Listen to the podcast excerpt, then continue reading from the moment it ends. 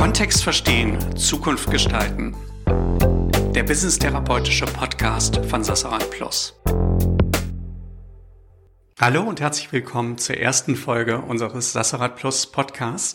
Wir, das sind heute Anna Lüders und ich, Marc Sassarat, beide von Sassarat Plus. Und wir setzen uns ja vom Antrieb her sehr stark mit dem Thema auseinander, wie man Organisationen Zukunft geben kann. In dieser Auseinandersetzung haben wir halt sehr stark gesehen, dass es eigentlich so ist, dass wir ganz viel Dysfunktionalitäten in Organisationen sehen. Aber das ist natürlich ein Thema, was Anna dich ja auch total beschäftigt. Ja, tatsächlich haben wir uns auch im letzten halben Jahr ganz konkret damit beschäftigt, was Organisationen eigentlich wirklich krank macht, was da so die Trigger, die Auslöser sind, die dahinter ähm, irgendwie stecken, gerade wenn man sich ja auch so die aktuellen Zahlen anguckt, irgendwie die Krankheitsrate sich in den letzten Jahren mehr als verdreifacht hat, wir nicht mehr von Work-Life-Balance sprechen, sondern von Life-Balance, weil man irgendwie Arbeit und Leben nicht mehr richtig miteinander trennen kann.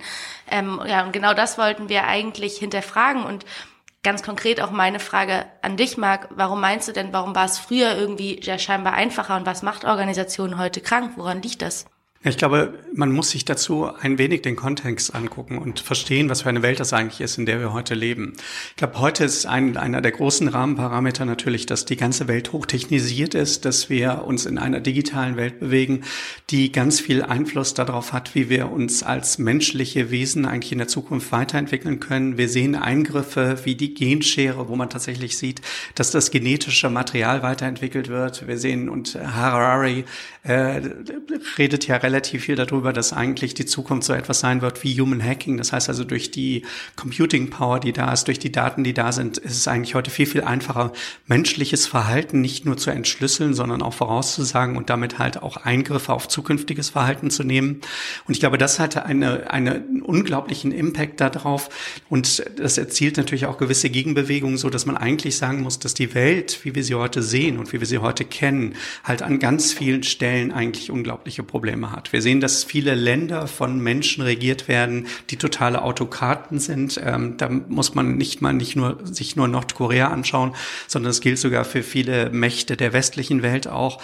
Wir sehen, dass ähm, eigentlich politische Systeme komplett pervertiert werden, wenn man uns die letzte Thüringen-Wahl anguckt und dann eigentlich sieht, dass die extremsten Parteien die meisten Stimmen kriegen, dann ist es, glaube ich, etwas, was total erschreckt. Und gerade im heutigen Kontext ist es so, dass wir natürlich einen Einfluss darauf haben, wie die Umwelt sich entwickelt. Wir brauchen uns nur die Feuer, die gerade in Australien passieren, anzuschauen, da hat man natürlich schon einen Einfluss, der darauf passiert, dass ähm, eigentlich die Welt, in der wir uns bewegen, heute anspruchsvoller, schwieriger und extremer ist als jemals zuvor. Und ich glaube, das ist etwas, wo wir uns Sorgen machen müssen und sehr genau daran gehen, wie wir eine Zukunft eigentlich heute noch gemeinsam gestalten können. Aber tun nicht Organisationen tatsächlich auch schon einiges? Also ich meine, wir haben letztes Jahr oder Anfang letzten Jahres eine eigene Studie gemacht und haben uns genau ja mit dem Thema beschäftigt was eigentlich Transformation bedeutet und wie die Unternehmen das versuchen gerade anzugehen. Und das Ergebnis war, dass mehr als 83 Prozent der Angestellten, die wir befragt haben, tatsächlich sagen, dass ihre Organisation, ihr Unternehmen in einem Transformationsprozess sich bereits befindet. Warum scheint es denn ja scheinbar dennoch nicht zu klappen oder auch ähm, ja, so spezifische Probleme ähm, oder Dysfunktionalitäten zu geben? Also erstens ist es halt auch so, dass man, glaube ich, die Dysfunktionalität, die sich heute in Unternehmen breit macht, glaube ich, viel, viel stärker und extremer sind, als wir das jemals gesehen haben. Für mich ist immer ein wunderbares Beispiel das, was mit France Telekom passiert ist, äh, die vor einigen Jahren plötzlich Selbstmorde in bis dahin noch nie erlebter Anzahl erlebt haben, ähm, weil die Menschen einfach mit der Situation, die es im Unternehmen gab, nicht mehr klar geworden sind oder nicht mehr klargekommen sind und, und wir heute halt auch etwas verfolgt haben, was, glaube ich, für Frankreich sehr untypisch ist, nämlich dass das Unternehmen nicht mehr France Telekom heißt, sondern sogar den Namen ändern musste. Der CEO wurde vom Staatspräsidenten entlassen. Heute heißt das Unternehmen Orange und hat sich hoffentlich etwas, etwas verändert. Aber da war es tatsächlich so, dass eigentlich ein Arbeitsumfeld geschaffen wurde, eine Struktur geschaffen wurde, die für die Menschen einfach nicht mehr lebenswert war. Und zwar in einem Ausmaß, ähm, dass die Arbeitnehmenden tatsächlich lieber aus dem Leben geschieden sind, als dass sie ähm, tatsächlich noch eine Perspektive gesehen haben. Und ich glaube, das ist etwas, was natürlich sehr krass ist, aber was eigentlich auch die Einleitung zur Antwort zu deiner Frage gibt. Weil natürlich sehen wir, dass ganz viele Organisationen heute in dieser technologisierten Welt, in dieser Welt, die auch von, von, von Wertewandel getrieben wird, sehen, dass sie sich ändern müssen, um noch eine Zukunft zu haben. Ganz viele Unternehmen, die wir noch in der Jahrtausendwende kannten, die gibt es heute nicht mehr, weil sie einfach kaputt gegangen sind. Und in der Hinsicht versuchen natürlich schon ganz viele, sich zu verändern. Das, was man aber ganz klar beobachten kann, und es gibt ganz tolle Studien dazu, ähm, Ashokas hat dazu ganz viel geforscht und hat halt herausgefunden, dass ungefähr 70 Prozent aller Transformationsprozesse nicht ihre Ziele erreichen und ist dann in der Forschung auch weitergegangen, was ehrlicherweise auch durch ganz viele Studien, sei es aus dem akademischen Raum, aber auch aus der, ähm, aus der Beratungswelt kommt, sich gezeigt hat, nämlich, dass der Hauptgrund, weshalb Transformationsprozesse ihre Ziele nicht erreichen, eigentlich die Kultur ist. Das heißt also die Art und Weise, wie wir Menschen miteinander arbeiten, die Art und Weise, was wir denken, was auch der richtige Weg ist und wie wir dann auch motiviert sind, tatsächlich diese gute Zukunft zu gestalten. Und ich glaube, das ist einer der Ansatzpunkte, an die man heute rangehen muss und wo man ähm, Unternehmen helfen muss, die Zukunft zu gestalten. Das klingt ja zuerst einmal total schön, aber Nochmal zurück zu den Menschen und du hast es gerade ganz am Anfang gesagt, tatsächlich leben wir ja in einer Welt, die irgendwie voller Spannung ist und gerade doch wir Menschen genau das treiben. Auf der einen Seite entwickeln wir immer weitere Technologien und auf der anderen Seite wissen wir irgendwie nicht, wohin mit unserem Freiraum und wie wir das Ganze jetzt eigentlich in eine gesunde Balance kriegen sollen.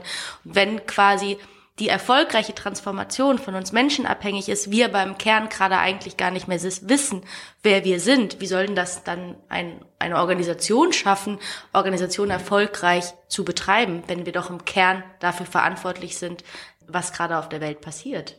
Absolut. Also ich glaube, dass damit hast du total recht, weil ich glaube, wir nicht nur als Organisation, sondern tatsächlich halt auch als Menschen heute in mehr und mehr Spannungsfeldern leben, die man auch äh, sehr klar artikulieren und, und benennen kann. Also ich glaube, man sieht so einen großen Trend, das sind sowas wie menschenliebende Maschinen, wo man halt eine, eine Divergenz sieht zwischen Technologie und was Technologie heute auf der einen Seite kann und einem doch ja, einer kleinen Renaissance des Humanismus, der Menschenliebe, des menschlichen, ja fast schon romantischen Zügen, die da auf einmal reingehen. Wir sehen auch sowas wie eine Romantisierung des Start-ups-Tums. Also auf der einen Seite, dass man halt sieht, dass kleine Organisationen sich unglaublich schnell und agil vorweg bewegen können und auf der anderen Seite wir eigentlich den Hang zum Perfektionismus immer noch nicht abgelegt haben und versuchen eigentlich höchsten Ansprüchen gerecht zu werden. Wir haben ein Einspannungsfeld, was wir immer so liebevoll als Mindful Mood bezeichnen, nämlich nämlich dass man auf der einen Seite sowas hat wie Ikigai, also die japanische Kunst eines langen Lebens ähm, im Arbeitskontext, was ja durch vier einfache Fragen, nämlich was braucht die Welt, was kann ich gut, was mache ich gerne und wofür sind Menschen auch bereit zu bezahlen. Das heißt also wirklich eine, eine Sinnerfüllung im Arbeitsleben, die gegen etwas steht, was man eigentlich nur als härteste Resilienz bezeichnen kann, nämlich dass man tatsächlich eine psychologische Widerstandsfähigkeit hat, tatsächlich im Berufsleben auch weiter zu leben und alles ertragen zu können, was man für sich auflösen muss. Und dann gibt es auch noch sowas, was wir eigentlich gerne nachhaltiges Wachstum nennen. Also, dass man auf der einen Seite eigentlich zerrissen ist zwischen einem klassischen Corporate Profitstäben, was von Quartalszahlen getrieben ist und auf der anderen Seite aber auch der Suche nach Sinn, was gerade wenn man sich halt junge Generationen heute anguckt, glaube ich, einer der Hauptgründe ist, weshalb man sich überhaupt noch für einen Arbeitgeber entscheidet und wir Abwanderungsbewegungen von Großunternehmen sehen, die, die, glaube ich, massiv sind.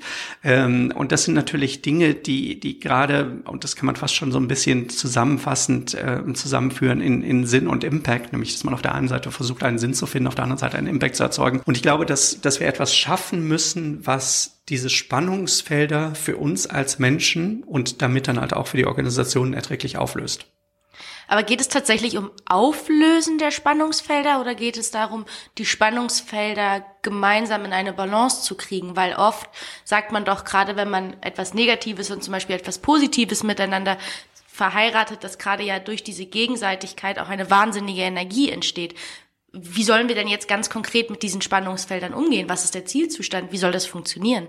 Ja, also ich glaube, dass du natürlich recht hast. Es ist wahrscheinlich kein Auflösen, sondern es ist ein, einen höheren Zustand zu erreichen. Und ich glaube, dass da für uns dieses Konstrukt der Marke oder vielleicht etwas Größeres, nämlich der Identität, eine ganz, ganz große Rolle spielt. Nämlich, dass man einen Sinn schafft, womit man tatsächlich den Menschen klar macht, was der höhere Antrieb eigentlich sein kann. Für uns kann man das auch in einem sehr, sehr strukturierten Prozess machen. Ich glaube, man muss erstmal Organisationen tatsächlich vermitteln, warum sie sich überhaupt in eine Situation versetzen müssen, dass sie sich verändern und dass dass sie einen neuen Zustand anstreben müssen. Ich glaube, dann muss man es schaffen, ähm, etwas zu erzielen, was halt den Kern des Sinnes dann tatsächlich ausmacht, dass ich sehr wohl weiß, was mich tatsächlich leistungsfaktisch ausmacht und auf der anderen Seite ich mir darüber klar bin, wie ich eigentlich mit Menschen, mit anderen umgehen möchte und was meine Kultur von den Werten her ausmacht. Daraus entwickelt sich dann eigentlich so was wie die Transformationsgeschichte, das Transformationsnarrativ, was eben sehr stark identitätsgetrieben, aber auch identitätsprägend ist und ich versuche dann eigentlich über Koalitionen, über Partner, über die Menschen, die tatsächlich bereit sind, diesen Weg spielerisch mitzugehen und, und damit halt eigentlich eine neue Welt gestalten zu wollen, in eine Bewegung rein, die man dann halt irgendwann mal in einer neuen Unternehmensrealität dann tatsächlich auch verankern muss, so dass, dass sie damit einen Impact haben. Und ich glaube, das ist das, was wir dann im Weiteren ja auch noch ein bisschen weiter entschlüsseln wollen, nämlich wenn ich diese Grundstruktur einer Transformationsgeschichte habe und weiß, wie ich mich von A nach B bewegen möchte, was denn auch tatsächlich der Sinn ist dahinter, wenn ich die Menschen dazu bewege, ähm, die zumindest in meinem engsten Kreis diese Bewegung mit starten können. Wie schaffe ich das jetzt in die Organisation reinzutragen? Danke, Marc. Deswegen haben wir Insa Klasing eingeladen. Inga Klasing ist Expertin für zielgerichteten Mindset-Wandel und sie wird uns jetzt noch einmal ganz konkret erzählen, wie man denn eigentlich die Transformationskraft dann auch im Unternehmen entfalten kann. Hallo Insa. Also wir freuen uns sehr, dass wir jetzt direkt und live aus Davos mit Insa Klasing sprechen können. Wir haben Insa vor einiger Zeit kennengelernt und dabei festgestellt, dass wir nicht nur unglaublich gerne in ihre Firma The Next We investieren möchten und dieser helfen, noch größer, toller und bedeutsamer zu werden, sondern gleichzeitig auch festgestellt haben, dass Insa eine bemerkenswerte Persönlichkeit ist, ähm, als wir darüber gesprochen haben, was du alles so gemacht hast, von deinem Studium in Oxford, dann halt deinem Weg nach Indien, über deine Stationen von Bain, über Instant zu KFC und zu dem, was du heute machst. Du, glaube ich, ganz, ganz viele Dinge hast, die wahnsinnig komplementär zu dem sind, was wir als Firma machen und gleichzeitig natürlich auch das Produktangebot von NextWe für uns, glaube ich, auch ein großes Maß an Bedeutsamkeit hat. Und deswegen wäre eigentlich meine erste Frage sowieso schon, warum machst du, was du machst und was machst du eigentlich genau? Also warum stehe ich morgens auf und mache das, was ich mache? Ist ganz einfach. Ich brenne für Weiterentwicklung, sowohl menschliche Weiterentwicklung, aber natürlich auch wirtschaftliches Wachstum. Ich glaube, das eine bedingt das andere. Und deswegen haben wir The Next We gegründet und äh, begleiten damit Mitarbeiter in der Transformation ähm, skalierbar. Das heißt, ähm, ganz viele Mitarbeiter sollen ja heutzutage sich komplett ändern, sollen auf einmal offen sein für Feedback, kollaborativ die Silos loslassen, sollen agiler werden und, und, und. Und ähm, was wir machen, ist, wir begleiten die Mitarbeiter bei dieser Verhaltensänderung in über zwölf Wochen über unsere App und ähm, ja, lassen sie entdecken, dass sie auch mit diesen komplett neuen äh, und zum Teil äh, vollkommen konträren Verhaltensweisen zu dem, was vorher gefragt wird, trotzdem erfolgreich sein können und ermöglichen Firmen eben so viel schneller die Transformation zu stemmen, als sie das könnten, wenn sie zum Beispiel die Mitarbeiter in, in Workshops zusammenholen, in Training, was auch sehr beliebt ist, wo man aber tatsächlich nicht eins zu eins wirklich äh, die Vorbehalte ehrlich äh, abfragen und dann auch auflösen kann. Ja, das heißt, und das ist für uns natürlich extrem spannend und wir haben auch vorhin schon darüber gesprochen, dass natürlich heute wahnsinnig viele Unternehmen sich ja in Transformationsprozessen befinden und eigentlich der Mensch, glaube ich, die Hürde oder der, der Hauptgrund des Scheiterns sind, weil wir letztendlich nicht so richtig auf die Kultur einwirken können. Wir reden ganz gerne darüber, dass eigentlich Organisationen heute nicht nur dysfunktional sind, sondern auch so ein bisschen krank fast schon. Wie ist denn so deine Einschätzung und dein Erleben, was du heute mit Organisationen hast, mit denen du anfängst zu arbeiten? Ja, es ist tatsächlich ähm, so, dass das, was Organisationen krank macht, aus meiner Sicht Führen mit Kontrolle ist. Ich habe ähm, letztes Jahr ein Buch darüber geschrieben, den Zwei-Stunden-Chef, was wirklich ein Abgesang auf dieses äh, leider immer noch äh, vorherrschende Führungsparadigma ist. Kontrolle macht äh, zum einen die Mitarbeiter krank, weil es eben äh, Motivation zerstört. Also jegliche intrinsische Motivation wird durch Kontrolle ähm, äh, ja, völlig ausgehebelt, ähm, weil natürlich der Mitarbeiter, der sich engagiert, der dann aber bis ins kleinste Detail ähm, kontrolliert wird, sich natürlich fragt, warum er das eigentlich tut, wenn der Chef am Ende eh alles ändert. Das ist das eine. Und den Chef macht Kontrolle krank, weil es ihn eben sein, seine Zeit und seinen Erfolg kostet. Also wenn man es beispielhaft anschaut, ähm, jemand, der sich jedes Ta jeden Tag ins Tagesgeschäft einmischt als Chef, der hat fünfmal pro Woche damit zu tun. Und das kostet ihn natürlich die Zeit, die er eigentlich bräuchte er mindestens vier Tage davon, äh, um sich über die, die Herausforderung Zukunft Gedanken zu machen. Und ähm, je mehr er sich einmischt, desto mehr gibt es Abstimmungsschleifen und desto mehr Themen werden auch zum Chef zurückgespielt, weil die Mitarbeiter sich natürlich sagen, ah, wenn er da Bescheid wissen will und sich einmischt, dann sollte ich mich da und da sicherlich auch noch absichern, bis sich nachher die Anzahl Themen und die Anzahl Abstimmungsschleifen gegenseitig potenzieren daneben alles andere äh, liegen bleibt. Und äh, das kostet ihn natürlich in der Summe dann auch den Erfolg, weil die Mitarbeiter sich äh, weniger engagieren, dem Chef diese zunehmende Herausforderung dann aber auch leicht zur Überforderung wird. Wir haben das bei Elon Musk äh, sehr gut beobachtet, ähm, der ja tatsächlich äh, in einem aufsehenserregenden Interview äh, mit der New York Times vermeintlich in Tränen ausbrach und sagte, er arbeitet 100 bis 120 Stunden die Woche, kommt überhaupt nicht mehr in den Schlaf und Schlafmittel. Und das ganz klar, weil er sich eben so stark einmischt. Also als das Model 3 nicht vom Band gelaufen ist, hat er angefangen, in der Fabrik zu schlafen. Ja. Und das ist ein schönes Beispiel dafür, dass eben Kontrolle tatsächlich den Chef und die Mitarbeiter gleichermaßen krank macht. Das passt ehrlicherweise ja auch unglaublich gut zu unserem Ansatz, dass wir halt versuchen, Organisationen Zukunft zu geben und wir ganz viel eigentlich auch über Halbautonomie sprechen und das eigentlich damit eine, eine sehr, sehr schöne Kombination von uns ist. Hast du denn irgendwelche konkreten Tipps für uns und unsere Zuhörer, wie Organisationen mit dem Thema besser umgehen können? Ja, es ist ganz klar, führen mit Autonomie. Ähm, führen mit Autonomie bedeutet ähm, die Autonomie der Mitarbeiter, also die Selbstbestimmtheit ähm, in das Zentrum des eigenen Führungsverhaltens ähm, zu stellen. Das bedeutet, dass der Chef weiterhin äh, für das Thema was also was ihr auch sehr stark besetzt, wohin und wozu dafür äh, verantwortlich ist, also der Organisation Richtung zu geben, er den Rahmen für Erfolg hält, ihn aber nicht selber füllt also als ähm, Superheld, der dann in letzter Minute noch reinspringt und ähm, die, die Firma vor dem Untergang rettet, sondern das Wie ähm, und das Wo und das Wann tatsächlich den Mitarbeitern überlässt. Und mit diesem sogenannten Autonomieprinzip ähm, lässt sich eigentlich das, das eigene Verhalten äh, sehr gut neu ausrichten.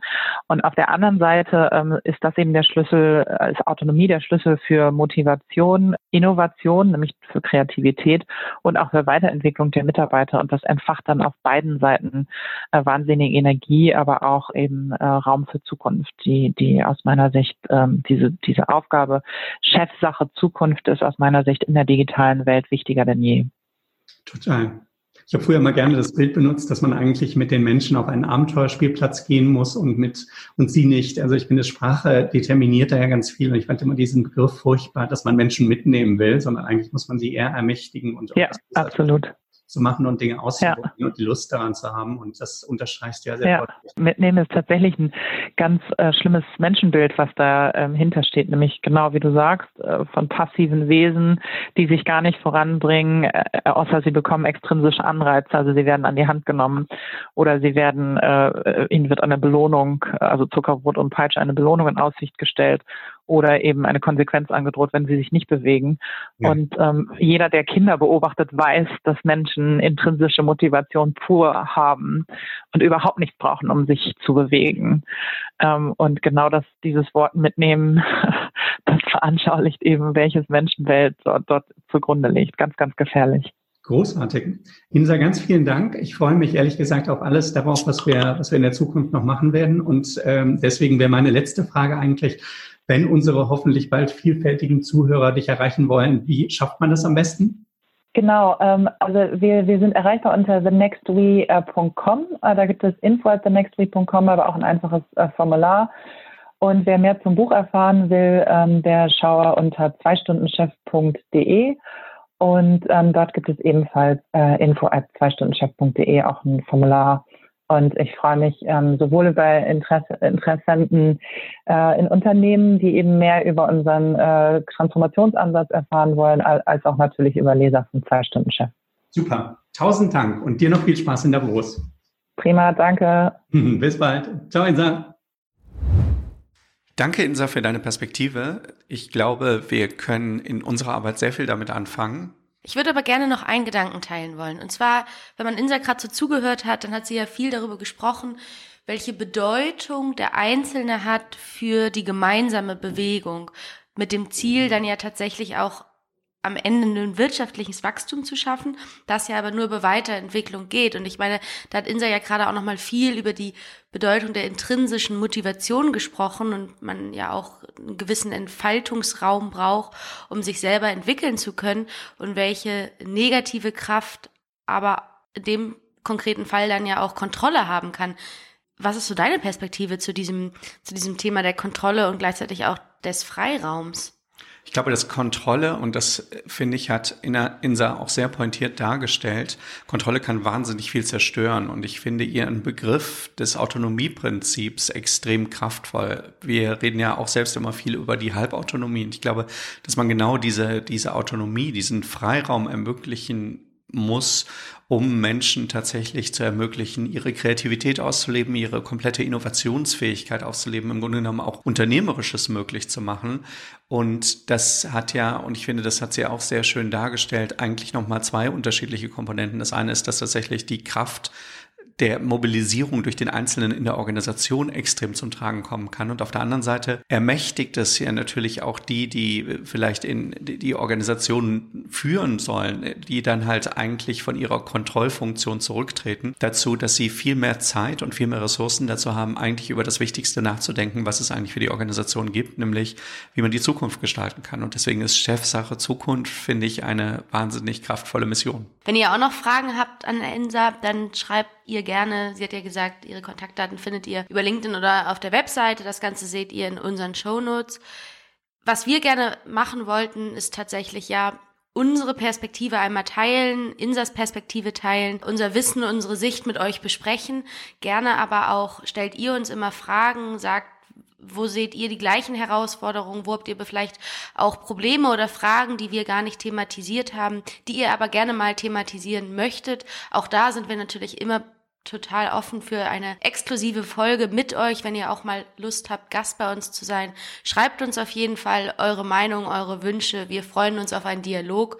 Uns könnt ihr kontaktieren, ebenfalls über LinkedIn oder natürlich auch über unsere Webseite. Auch die Informationen findet ihr in den dazugehörigen Show Notes. Grundsätzlich, wenn ihr Freude habt, uns zuzuhören, abonniert natürlich auch gerne unseren Podcast. Das könnt ihr in der Podcast-App oder natürlich auch auf einer Plattform deiner Wahl oder eurer Wahl, egal ob Apple, Spotify, Google. Und wenn ihr unsere Themen spannend findet und uns vielleicht auch gerne zuhört und wir halt irgendwie euch inspirieren oder eine gewisse Richtung geben können, freuen wir uns natürlich wahnsinnig, wenn ihr uns auch das nächste Mal wieder zuhört.